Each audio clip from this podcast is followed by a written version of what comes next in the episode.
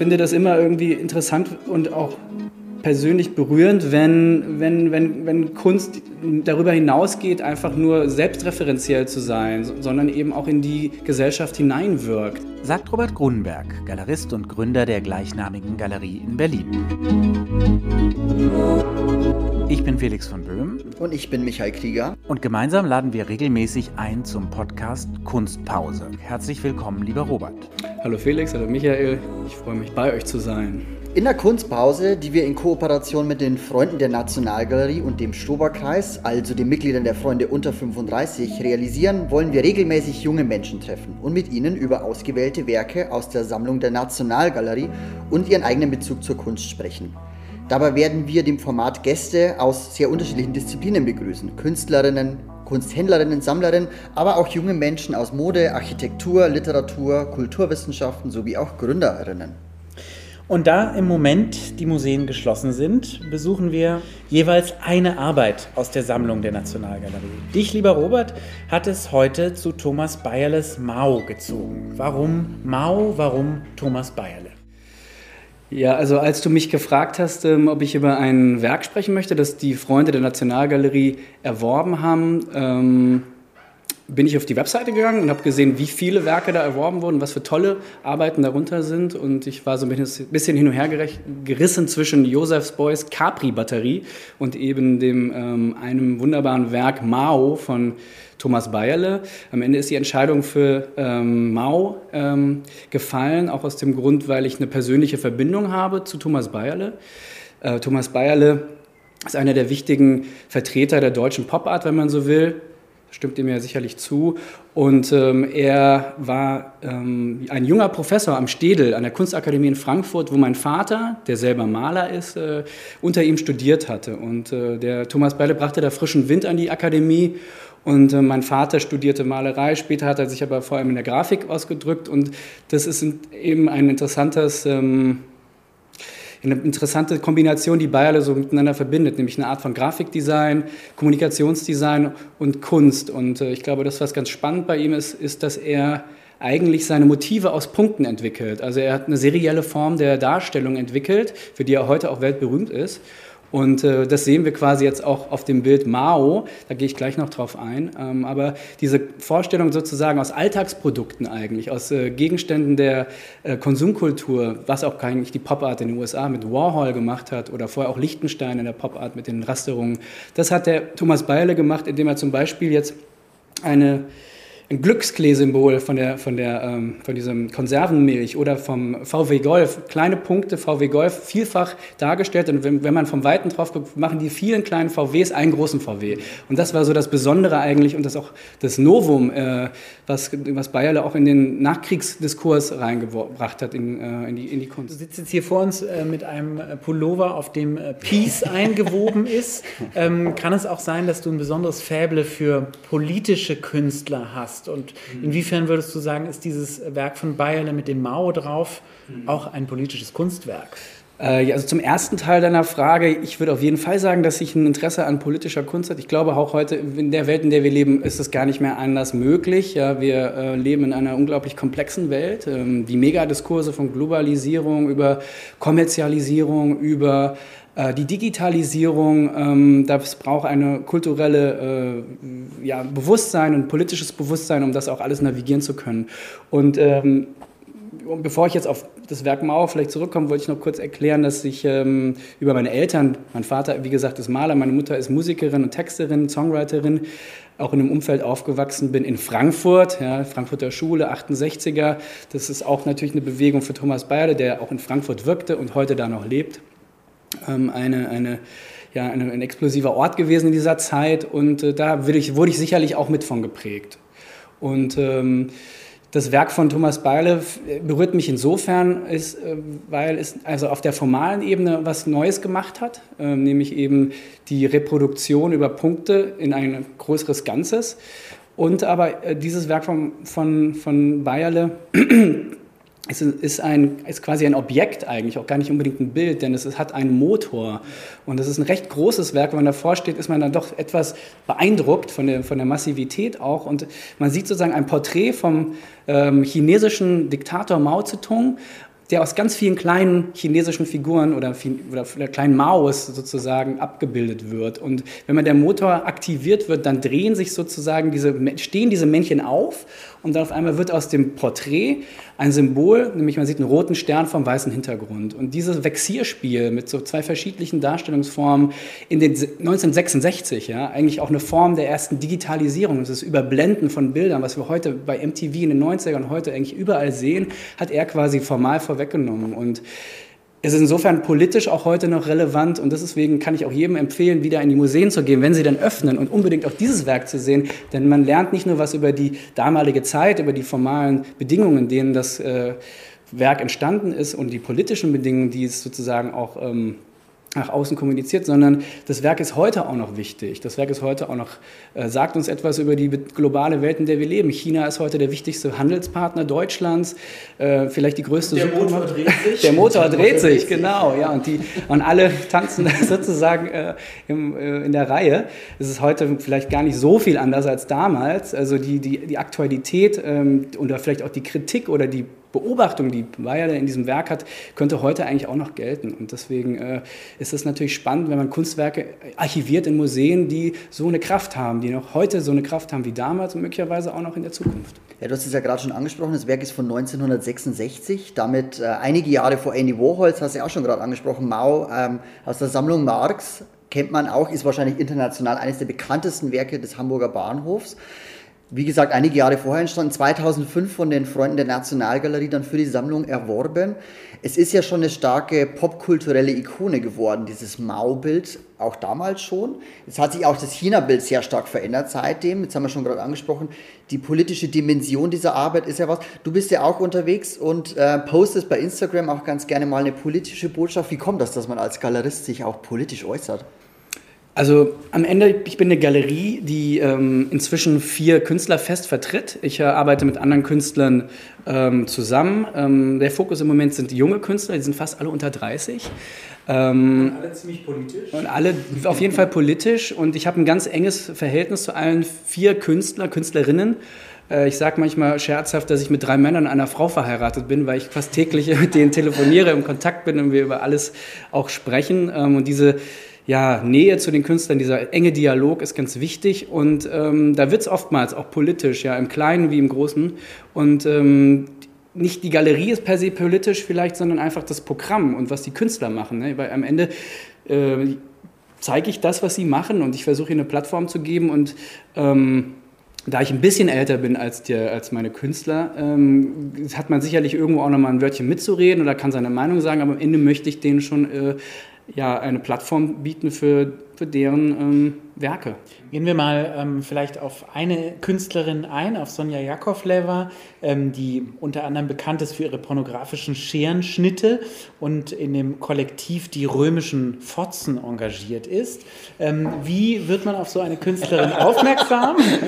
Ähm, warum horchst du auf oder auch in welchem Moment horchst du auf und sagst, das ist eine Künstlerin, ein Künstler, ähm, den ich gerne vertreten würde? Mhm.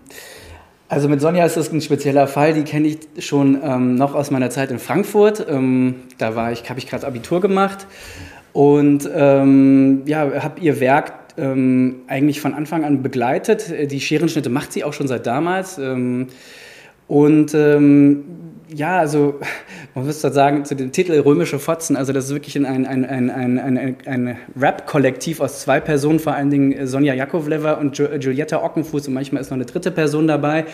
Und die römischen Fotzen schreiben sich mit V, also V wie Victory, V wie ähm, äh, ja, die Vagina. Die Vagina, genau, das war das Wort. Und ähm, ja, die haben einfach so eine ähm, erfrischende Art, über Geschlechterrollen zu sprechen. Und ähm, ja, also ich finde das immer irgendwie interessant und auch persönlich berührend, wenn, wenn, wenn, wenn Kunst darüber hinausgeht, einfach nur selbstreferenziell zu sein, sondern eben auch in die Gesellschaft hineinwirkt. Das heißt, du suchst nach sowas eigentlich, wenn du, wenn du ähm, beim, bei der Hochschule irgendwie guckst, was der neue Jahrgang macht, dann, dann muss es für dich eigentlich diesen Moment geben, dass gesellschaftliche Themen in irgendeiner Form ästhetisch irgendeiner Form getackelt werden.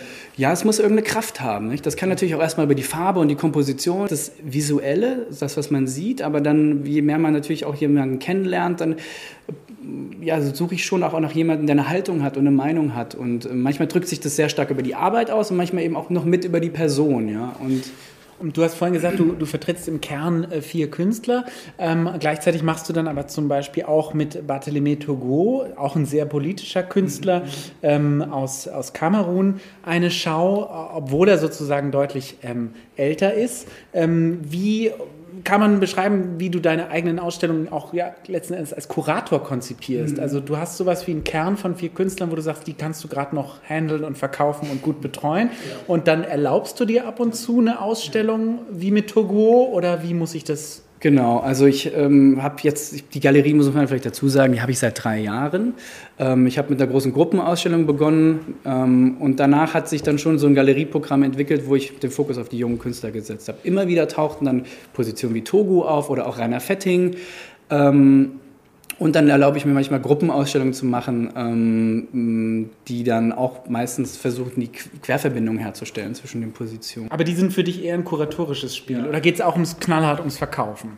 Ja, ja natürlich. Also ähm, ich bin ein Einzelhandel und äh, das ist ein knallharter Markt, ein knallhartes Geschäft und ähm, da geht es immer auch ums Verkaufen. Aber es geht genauso auch, und das ist wahrscheinlich das Schwierige daran, eben auch was zu machen, was ähm, die Leute berührt, was mich berührt und was ich als wichtig empfinde. Und möglicherweise kommt eine Form von ähm, Interesse an dem Zusammenstellen von Gruppenausstellungen oder auch politischen Positionen von meiner äh, vorhergehenden Tätigkeit. Ich habe ja, bevor ich die Galerie vor drei Jahren gegründet habe, lange Zeit auch im redaktionellen Bereich gearbeitet. Ich habe publiziert, ich habe Bücher gemacht, ich habe ähm, bei Zeitschriften, also von Condé Nast über Springer bis hin zu kleinen Boutiqueverlagen oder auch, auch selber auf Blogs, auf meinen eigenen Blogs äh, geschrieben.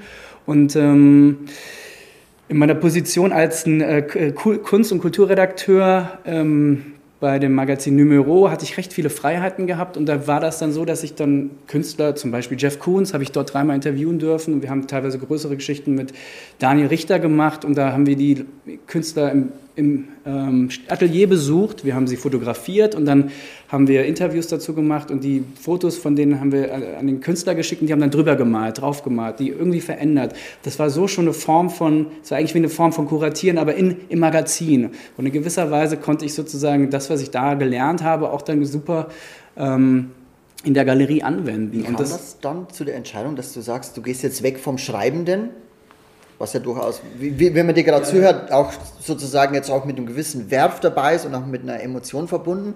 Und zu sagen, jetzt mache ich aber eine Galerie auf. Was passiert da in einem, wenn man diese Entscheidung ich weiß Kommt bis, das? Ich weiß es bis heute nicht. Nein, es gab schon, es gab schon einen, einen Schlüsselmoment. Ähm, wobei also es ging eigentlich, ich wollte, ähm, als ich die Galerie eröffnet habe, hatte ich eine große Gruppenausstellung zum Thema Palmen gemacht. Ich war in Miami gewesen, auf der Art Basel 2015 und bin über die Messe gelaufen und habe einfach unglaubliche Mengen von Kunst gesehen, die Palmen dargestellt haben. Und dann habe ich das irgendwann aufgeschrieben und mal eine Liste gemacht und dann stand daraus ein Artikel und dann irgendwann Interesse daraus, eine Show zu machen, weil einfach fantastische Leute äh, sich mit dem Motiv der Palme beschäftigt haben. Und so entstand dann die Idee, eine Ausstellung zu machen. Baldessari, David Hockney. Ja, genau. Also da waren unter, also da waren Leute wie John Baldessari dabei, da war David Hockney, da war ähm, Ed Rushay, da war Rodney Graham, ähm, aber auch lokale äh, bekannte Künstlerinnen wie Alicia Quade, ähm, die eine Arbeit für die, äh, für, die, für die Ausstellung gemacht hat. Ein junger Künstler, Simon Speiser, der eine virtuelle Realität gemacht hat. Aber auch dann wieder solche unglaublichen intellektuellen Größen wie Marcel Brothas. Und ich hatte das Glück, mit der Tochter von Brothas diese, eine Mini-Ausstellung in der Ausstellung zu realisieren und ähm, hatte dort viel Support bekommen von, von Kuratoren wie Norman Rosenthal, Brad Easton Ellis, der amerikanische Autor, hat einen Text beigesteuert für das Buch. Also es war schon wirklich ein ganz tolles Erlebnis und das war so ein bisschen auch der Aufschlag für die Galerie und da war es war gar nicht so klar, dass ich eigentlich eine Programmgalerie entwickeln werde, wo ich tatsächlich auch so einen Fokus auf wenige Positionen habe, dass ähm, auch immer schärferes Programm ähm, sich dann halt daraus entwickeln kann. Brad Easton Ellis, du hast ihn angesprochen, der Autor von Unter Null. Less Than Zero. Less Than Zero und American Psycho. Den hast du auch getroffen. Den auch in seiner, in, seiner, in seiner Unterkunft in äh, den USA. Vielleicht magst du ja, uns da noch ein bisschen ja. was von erzählen. Ja, ich bin im, im Frühjahr 2017 ähm, nach äh, Los Angeles gereist für fast vier Wochen um dort eben tatsächlich auch Brad Easton Ellis zu treffen. Ähm, den ich überzeugen wollte, dass er mir einen Text beisteuert. Ja? Und dann hatte ich damals noch für eine andere ähm, Plattform, für eine kanadische Plattform geschrieben und konnte dort das Interview veröffentlichen. Das war auf Essence. Das Interview ist heute auch noch online. Ihr könnt es gerne googeln. Und ähm, ja, wir waren dann einen Nachmittag zusammen in seiner Wohnung und er war natürlich wieder enfant terrible, hat eine, eine Sache nach der anderen rausgehauen. Ähm, es war eine wunderbare Begegnung und ich glaube, das ist sogar eine, ich will nicht sagen eine Freundschaft draus, aber wir sind heute immer noch in Kontakt und ähm, er hat auch letztens das Palm Paradise Buch irgendwie im Spiegel gefeatured, ja, also so drei Jahre später und das freut einen natürlich. Ähm, eine andere Begegnung, die damals passiert ist, ähm, die auch äh, prägend für mich gewesen ist, war die Begegnung mit äh, Mr. David Hockney, ähm, den ich in seinem Haus besuchen durfte im, ähm, im Nicholas Canyon. Und das ist das berühmte Haus, was man aus seinen Bildern kennt, nicht zwischen Palmen und dem berühmten Pool, ein rosa, blaufarbenes, gelbes Haus. Villa Kunterbunt, so sieht es auf seinen Gemälden aus. Und auch Fotografien. Es gibt auch tolle, diese tollen Fotografien-Serien mit den Genau, ja. Und ähm, dort habe ich den ähm, interviewen dürfen. Ähm, das war dann ein Interview, was dann in, ins Magazin Blau gegangen ist. Also ihr hört, ich habe sozusagen noch geschrieben und habe gleichzeitig vorgearbeitet für die Ausstellung. Der Humus sozusagen, aus dem dann eine Galerie entsteht oder auf der eine Galerie geplant werden kann, der ist vor allem bei dir durchs Schreiben gekommen. Nun muss man, wenn man aber eine Galerie macht, irgendwie beginnt man auch, wie du hast es vorhin gesagt, Einzelhandel, ja. einen Einzelhandel zu öffnen.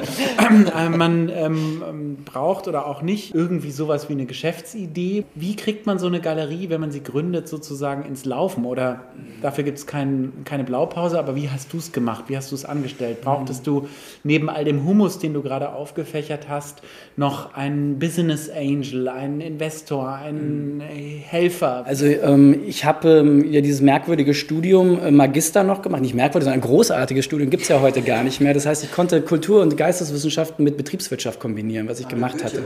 An der Goethe-Uni in Frankfurt und ähm, dann habe ich einen Erasmus in, in, in London gemacht, am King's College, hatte eine Summer School in der Columbia. Das war so eine ganz gute Kombination und ähm, ja, also ich habe wunderbare Leute im Studium kennengelernt, äh, auch heute noch Freunde äh, in der Betriebswirtschaft, ähm, die mir auch einen Zugang heute noch zu einer Start-up- und Tech-Community hier in, in Berlin geben. Käufer. Auch durchaus Käufer, ja, auf jeden Fall, aber auch einfach, auch einfach Austausch, ja. Also ich habe das Glück, irgendwie sowohl in der Kunst wie in der Kultur als auch in anderen Bereichen der Gesellschaft gute Freunde zu haben. Und das war auf jeden Fall auch wichtig, weil man sich anfangs ausgetauscht hat. Und dann war man vielleicht auch ein bisschen naiv und äh, blauäugig und hat einfach mal losgelegt und einfach gemacht, ohne genau zu wissen, was jetzt passiert ähm, ich hatte eigentlich die Idee gehabt, diese Palmenausstellung woanders zu machen. Ähm, und dann hatte ich damals äh, hier in Berlin in der Marburger Straße, wo meine Galerie heute noch ist, über einen befreundeten Künstler, den Henning Straßburger, ähm, den Timo Mjettin kennengelernt. Ein, ein Kunstsammler und Mäzen, wenn man so will, hier in Charlottenburg. Und mit dem habe ich mich angefreundet und ähm, der hat mir die Räume zur Verfügung gestellt. Und damals war überhaupt nicht klar, wird das jetzt eine Ausstellung, wird das jetzt so erstmal ein paar Projekte, die kuratiert werden? Ein Projektraum, den du einigermaßen günstig bespielen kannst. Da kann man Ausstellungen machen genau. und in den Ausstellungen kann man was kaufen. Das ist eigentlich so ein bisschen verkürztes Erfolgsprinzip. Ja, möglicherweise. Also ich habe hab in der Pal die Palmenausstellung war auch, also da habe ich auch unglaublich viele Fehler gemacht. Ja, also ich habe viel zu viel Geld für Transporte bezahlt. Ich habe ein Buch gemacht, was sehr teuer gewesen ist. Fehler vielleicht kurzfristig betrieblich betrachtet. Langfristig war es natürlich auch irgendwie wichtig, das zu machen. Aber klar, man ist unwissend. Ja, man, das ist ein unglaublich komplexes äh, Geschäft, der Kunsthandel, der Kunstmarkt, Ausstellungen zu machen. Gerade wenn man eben auch dann Künstler über eine Galerie wie Marion Goodman, ja, ähm, John Baldessari dann hier einfliegen lässt in der Crate. War, das ist also was ein Wahnsinn, wenn ich heute dran denke. Und da waren 50 Positionen, ja, also das war schon verrückt. Ähm, das würde ich mir heute nochmal überlegen, ob ich das mache. Aber auf der anderen Seite ja, habe ich da viel gelernt und dann immer weiter auch äh, Gefeinschliff betrieben, ja, Kosten reduziert, verstanden, wie man präsentiert und äh, wie man vor allen Dingen Vertrauen aufbaut. Und das kam äh, über, glaube ich, eine gewisse Form von kontinuierlicher Arbeit. Und äh, da hatte ich einfach Glück gehabt, auch mit guten Künstlern am Anfang. Ich hatte einfach von Anfang an Künstler, die sich verkauft haben. Und ähm, das hat das Ganze zum Tragen gebracht und auch für mich immer wieder das äh, eigentlich in die Zukunft gedanklich ermöglicht, weiterzumachen. Ja Weil wenn man nicht verkauft, und das ist halt in der Galerie so, es ist ein Einzelhandel, es ist ein Spagat, den man machen muss. Man muss inhaltlich, man muss was Neues machen, um auch auf diese Messen zu kommen, um auch eine Reputation zu bekommen. Gleichzeitig musst du auch verkaufen können. Kann es sein, dass es sozusagen hilft bei diesem Berufsbild Galerist, dass man sich eigentlich von Ausstellungsprojekt zu Ausstellungsprojekt hangelt und diese Projekte auch einen gewissen Zeitraum immer nur haben und man dann entweder sagen kann, okay, lief halt nicht so gut, da muss die nächste besser werden oder lief sehr gut, geil, lass uns bei der nächsten noch eins drauflegen. Also ist das vielleicht, würdest du sagen, du bist sowas wie ein Projektmanager in your own universe? Am Anfang ganz klar, weil ich überhaupt keine Erfahrung hatte. Ich hatte nie in einer Galerie gearbeitet, ich hatte eigentlich auch nie richtig Ausstellungen gemacht, ich habe einfach, einfach losgelegt und dann jetzt nach drei Jahren, ich habe 17 Ausstellungen gemacht und ich kann jetzt natürlich, jetzt habe ich ja auch Daten, jetzt sehe ich ja auch, wann, wie, was, wo funktioniert. Und ähm, inzwischen kann ich, ich habe die ganze Planung schon fürs dieses Jahr gemacht und habe auch meine Ausstellung in einer gewissen Art und Weise getaktet, wo ich sehen kann, hier erwarte ich sehr gute Liqu äh, Verkäufe und dann auch Liquidität. Und da kann ich mir dann vielleicht erlauben, auch eine Ausstellung zu machen, die mehr Risiko mit reinbringt, die experimenteller ist, wo die Verkäufe wahrscheinlich nicht gut werden. Und so eine Art von Gefühl ist das eigentlich eher, was man entwickelt. Das kann man auch schlecht in Zahlen machen. Also ähm, und ich sage es dazu, die ersten zwei Jahre waren, äh, waren, waren Verlustgeschäft, also absolut, ja. Und dieses die Jahr, ersten zehn Jahre von Amazon waren auch ein Verlustgeschäft. ja, also und das war, ist natürlich, da knabbert man dann dran, aber dann dieses 2012, trotz Corona, war ein fantastisches Jahr gewesen. Ich bin ganz glücklich und ich bin zum ersten Mal wirklich profitabel und das ähm, ermutigt einen. Ja. Wie hast du dein Schiff äh, im letzten Jahr äh, durchs Gewässer geschippert? Und mhm. ich erinnere mich, dass es einige Ausstellungen gab, die abverkauft waren, wie es so schön mhm. heißt. Ähm, glaubst du, die Leute haben letztes Jahr mehr Bock auf Kunst gehabt? Mm. Die sind ja nicht gereist, die hatten Geld über. Ja, man hat das Geld nicht auf Art Basel und äh, auf ja. der Freeze ausgegeben. Ähm, es ist natürlich schwierig zu sagen, wie wäre es gewesen, wenn jetzt nicht Corona gewesen wäre. Ähm, wir hatten auch eine Ausstellung, die war eine Katastrophe, da haben wir nur ein Bild verkauft, ähm, was sehr schade ist, weil ich die Künstler wirklich toll finde und äh, ich da gerne mehr ermöglicht hätte. Aber dann waren fast, ja, also wir hatten auch drei komplett ausverkaufte Ausstellungen aus fünf. Und das ist schon wirklich hervorragend und äh, ähm, macht, ja, gibt einem dann natürlich auch eine gewisse Form von äh, Selbstvertrauen, ähm, das dann weiter zu planen, obwohl die Krise ja irgendwie nicht aufhört. Und ähm, ja, wir hatten wir hatten da, ja, wir hatten einfach ein gutes Jahr gehabt. Wenn wir nochmal auf das, ähm, auf das Geschäftsmodell sozusagen eingehen dürfen, dann würde mich tatsächlich nochmal interessieren, wie du eine Solo-Show von einem deiner, in Anführungszeichen, Bestandskünstler abgrenzt zu einer Group-Show, wo du möglicherweise versuchst, Positionen auszutesten, zu einer Einladung einer sehr gestandenen äh, Position, die auch schon längst von einer anderen Galerie ähm, äh, vertreten wird. Wie ist da für dich, was ist da für dich jeweils der Case? Um da mal ganz in terms of business drüber zu sprechen. Wie es zwischen einem etablierten versus einem äh, Emerging Artist Genau, oder was sind die dahinterliegenden Überlegungen? Also mhm. eine Gruppenschau, ist das für dich sowas wie ein Austesten? Ja, genau. Der Künstler. Und einen etablierten Künstler zu dir einzuladen, ist dann ein Austesten deiner selbst, oder? Es kommt ein bisschen drauf an, ja, was für einen Markt der Künstler hat. Ähm, und äh, in welcher Beziehung das vielleicht auch zur, zum bestehenden Programm passt, zum bestehenden Kundenkreis passt. Ähm, wenn man sich meine Künstler und die Künstler, die ich ausgestellt anschaut, habe ich schon sehr viel ähm, Malerei oder Wandarbeiten, äh, Arbeiten auf Papier. Das ist auf jeden Fall ein durchgängiges formales, ähm, eine formale Linie, die ich habe. Und dann gibt es dann immer noch ja, skulpturale Elemente, ähm, und vielleicht installative Momente. Was ich wenig habe, ist Foto und Video. Also da alleine schränke ich mich schon so ein bisschen ein. Nicht, dass ich gar nicht irgendwie Video zeigen will, aber ich komme halt aus einer Familie, mein Vater ist Maler. Ich, ähm, da ist einfach eine persönliche Affinität auch da. Ähm, jetzt nochmal die Frage, ja, ein bekannter Künstler, ein etablierter Künstler kann natürlich auch ein Risiko darstellen, nicht? weil ähm, ich verkaufe zum Beispiel super bis zu 25.000 Euro, also Werke bis zu 25.000 Euro, vor allem hier in Berlin. Danach wird es schon wird es ein bisschen schwieriger. Das kommt natürlich auch davon, dass die, Künst, dass die Kunden erstmal ein bisschen Vertrauen brauchen. Man geht nicht in eine Galerie, die es ein Jahr gibt, die eine Ausstellung bei Palm gemacht hat und kauft dann gleich mal Kunst, die mehr als 50.000 Euro kostet. Ich glaube, das kann jeder nachvollziehen. Aber ähm, jetzt nach drei Jahren kann man da schon auch bis in diesen Bereich gehen. Und äh, wenn ich dann aber einen Künstler ausstelle, und das, die hatte ich auf jeden Fall. Barthélemy Togo, äh, Rainer Fetting, das waren Soloausstellungen, da ging das also bis zu äh, 300.000 Euro hoch. Ja? Und das ist natürlich dann auch ein Risiko, ähm, solche Künstler auszustellen und ähm, da muss ich noch reinwachsen, auch in diesen Kundenkreis. Ja. Aber trotzdem ist es natürlich auch ein Privileg, jemanden zu zeigen wie Fetting, ja, der ein unglaubliches Werk hat, eine unglaubliche Größe hat und ähm, ja, das, das mit dem zusammenzuarbeiten, äh, aus, äh, auszuarbeiten. Hat sich Fetting zum Beispiel in Bezug auf die jungen Positionen, die du ausstellst, ähm, bei dir geäußert? Also wie reagiert der beispielsweise auf Brandon? Das würde mich wirklich auch kunsthistorisch interessieren. Ja, mit dem Rainer habe ich viel über Malerei geredet. Äh, ich habe ihm, weiß ich nicht, bestimmt bestimmt schon 50 Mal sein Studio besucht. Ich bin dabei, wenn er malt. Wir, ich, äh, wir tauschen uns sehr viel aus und der ist interessiert. Ja, er schaut, was passiert auch heute noch.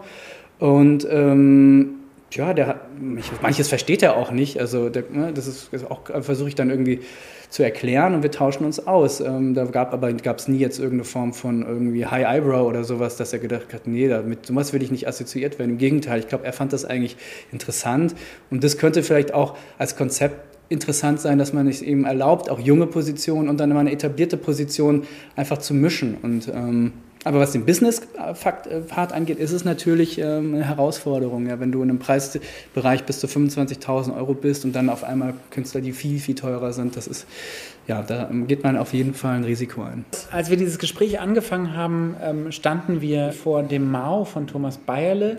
Wir haben über die politische Bedeutung von Kunst und Künstlern gesprochen und darüber gesprochen, dass du nach äh, einer politischen Komponente suchst bei den Kreativen. Und dann haben wir viel über Wirtschaft gesprochen, weil eine Galerie muss auch verkaufen. Ähm, wie kriegst du das beides unter einen Hut? Ähm, Politik äh, und verkaufen. Ähm, musst du nicht, um ein guter Verkäufer zu sein, in gewisser Weise auch immer irgendwo Opportunist sein, ähm, weil du weißt, du verkaufst diesem oder jenem Sammler, weil du weißt, die haben das oder das. Also wie viel politische Haltung deiner KünstlerInnen kannst du als Galerist und solltest du als Galerist überhaupt haben und wie sehr müssen wiederum die Künstler sich darauf verlassen, dass, weil sie politisch sind, sie auch einen guten Verkäufer an ihrer Seite haben. Ja, es ist auf jeden Fall eine ähm, widersprüchliche Situation, die du beschreibst, äh, in die ich auch öfter reingerate. Ähm, ich denke halt, dass zunächst erstmal meine Künstler politisch sind und nicht meine Galerie. Ich bin auch erstmal sozusagen jemand, der eine Plattform anbietet. Sicherlich wird es politisch, indem ich ein Programm auch erstelle und Künstler wähle, die in der sozusagen in den Querverbindungen ja dann irgendwie mehr werden. Ähm, und ähm, ich äh, habe auf jeden Fall für mich selber so den Auftrag, dass ich ähm, meine Generation repräsentiere und die ist auf jeden Fall eine politische Generation, aber es ist irgendwie eine Freiheit auch in den Gedanken da, die sich mit Geschlechterrollen, mit, mit Machtstrukturen beschäftigen. Ähm, und ähm, das äh, interessiert mich auf jeden Fall. Als Galerist bin ich irgendwie wie eine Spinne in so einem Netzwerk, ja, also zwischen verschiedenen Polen. Einerseits den Sammlern, andererseits den Künstlern. Das sind teilweise asymmetrische Milieus, ja. Die Künstler kommen von den Kunsthochschulen, wissen gar nicht mal, wie man überhaupt damit Geld verdienen kann, aus dieser Bubble rauszukommen. Und dann treffen sie auf Superreiche, bis zu Milliardären. Und äh, da vermittel ich auf jeden Fall, ja. Ähm, genauso vermittel ich zwischen den Kuratoren und den, also den Kuratoren und den Künstlern oder den Akademikern und den Künstlern. Also da muss man, oder der Presse, da ist man ja die ganze Zeit irgendwie an Bewegung und versucht da sozusagen ähm, Verbindungen herzustellen. Das ist vielleicht an und für sich weiß nicht, ob das jetzt politisch ist so, aber es ist auf jeden Fall ähm, diplomatisch. Äh, diplomatisch, genau, das ist ja. es, ja.